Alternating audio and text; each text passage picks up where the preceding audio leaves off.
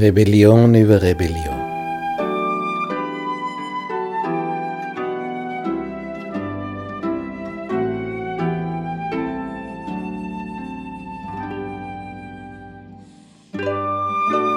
Wieder einmal regt sich Widerstand. Diesmal sind es Fürsten, hohe, mächtige Männer, die gerne die Rolle von Aaron übernehmen möchten.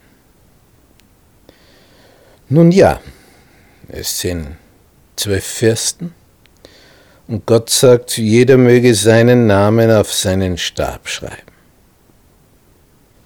Für jedes Haupt ihrer Sippen je ein Stab.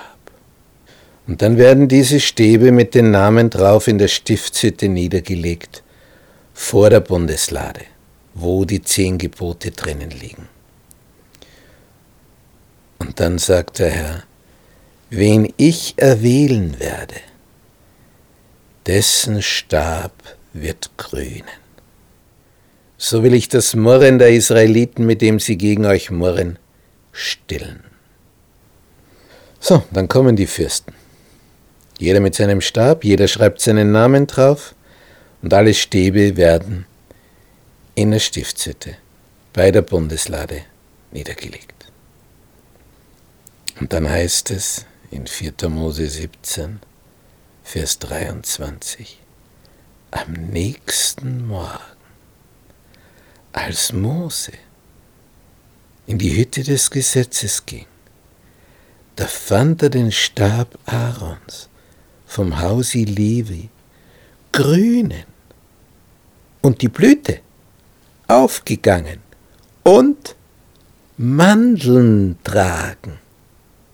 Es war ein Stab aus Mandelholz, ein, ein dürrer Wanderstab, der hat gegrünt, eine Blüte war aufgegangen und Früchte waren drauf, Mandeln. Mose trug die Stäbe alle heraus, damit es alle sehen können. Und ein jeder nahm seinen Stab, und ein jeder sah, dass Aarons Stab gekrönt hatte. Und dieser Stab Aarons wurde wieder vor die Lade mit dem Gesetz hingetragen, zum Zeichen für die Ungehorsamen, sagt Gott, dass ihr Murren vor mir aufhöre, und sie nicht sterben. Und die Israeliten waren jetzt mehr als erstaunt. Und sie wurden ganz, ganz still. Eine Weile später passiert wieder etwas, wo man sich fragt, ja, lernen die denn gar nie dazu? Zuerst starb Miriam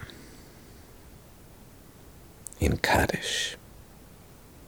Die 40 Jahre in der Wüste hatte sie mitgetragen. Einmal hat sie den Riesenfehler gemacht und Mose kritisiert wegen seiner Frau. Sonst hören wir von ihr nur Positives. Aber ein anderes Problem taucht auf. Wieder einmal bei dieser Wüstenwanderung hat die Gemeinde kein Wasser. Und wieder einmal versammeln sie sich gegen Mose und Aaron. Und wieder einmal sind die zwei an allem schuld. Und wieder hören wir denselben Satz, ach, dass wir umgekommen wären, als unsere Brüder umkamen vor dem Herrn. Das sind Sätze. Sie wünschen sich also den Tod. Warum habt ihr die Gemeinde des Herrn in diese Wüste gebracht, dass wir hier sterben mit unserem Vieh? Warum habt ihr uns aus Ägypten geführt an diesen bösen Ort, wo man nichts sehen kann, wo weder Feigen noch Weinstöcke noch Granatäpfel sind und auch kein Wasser zum Trinken da ist? Und was machen Mose und Aaron, wenn solche Anschuldigungen kommen? Sie gehen zur Stiftshütte. Sie fallen auf ihr Angesicht. Und Gott redet mit ihnen. So auch jetzt. So, was jetzt? Und Gott sagt zu Mose, nimm den Stab, versammle die Gemeinde, du und dein Bruder Aaron, und redet zu dem Felsen vor ihren Augen. Der wird sein Wasser geben. Redet zu dem Felsen. Da nahm Mose den Stab. Sie versammelten die Gemeinde. Höret ihr Ungehorsamen, werden wir euch wohl Wasser hervorbringen können aus diesem Felsen? Das war schon recht arrogant, denn wir, Aaron und Mose, werden gar nichts schaffen, wenn Gott nicht will. Und Mose erhob seine Hand. Er soll jetzt zu dem Felsen reden. Was tut er? Er schlug den Felsen mit dem Stab zweimal. Statt mit dem Felsen zu reden, schlägt er den Felsen zweimal. Das war gegen Gottes Anordnung. Es kam trotzdem viel Wasser heraus, sodass die Gemeinde trinken konnte und ihr Vieh. Der Herr aber sprach zu Mose und Aaron, weil ihr nicht an mich geglaubt habt und mich nicht geheiligt habt vor den Israeliten. Darum sollt ihr diese Gemeinde nicht ins Land bringen, das ich ihnen geben werde. Das war hart. 40 Jahre ziehen Mose und Aaron den Karren dieses Volkes. Millionen von Menschen. Und im letzten Moment gehen Mose die Nerven durch und statt mit dem Felsen zu reden, schlägt er ihn zweimal. Damit zerstört er nämlich ein schönes Gleichnis. Der Felsen steht für Christus. Und schon einmal gab es kein Wasser und es kam aus dem Felsen Wasser. Da sollte er den Felsen schlagen. Christus sollte nur einmal geschlagen werden, nämlich einmal ans Kreuz geschlagen werden. Danach konnte man mit ihm reden. Das war das Bild. Und jetzt hat er das Bild zerstört, denn er hat den Felsen zweimal geschlagen. Deswegen heißt dieser Felsen, wo das Wasser rauskam nach zweimaligem Schlagen, das ist das Haderwasser, wo die Israeliten mit dem Herrn haderten und Mose.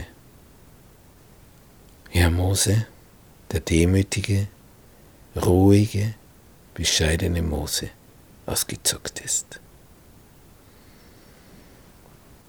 Die Israeliten nähern sich dem Gebiet der Edomiter und möchten da durchziehen.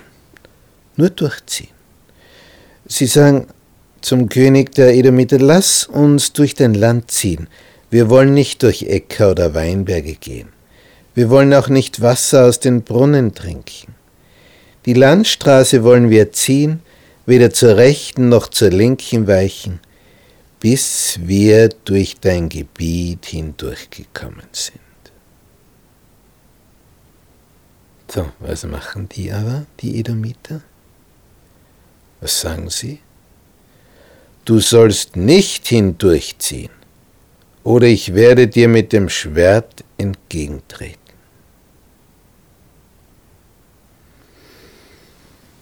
Sie sagen noch einmal, wir wollen auf der gebahnten Straße ziehen. Und wenn wir von deinem Wasser trinken, wir und unser Vieh, wir wollen es bezahlen.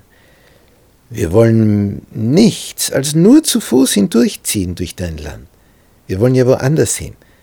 Es ist nur dieses Land dazwischen. Was sagen die Edomiter, die Nachkommen Esaus? Du sollst nicht hindurchziehen. Und die Edomiter zogen schon aus ihnen entgegen mit mächtigem Heer und starker Hand.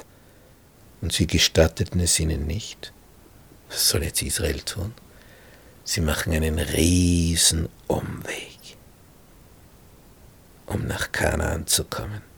Sie gehen hinüber in den Osten und kommen von Osten her.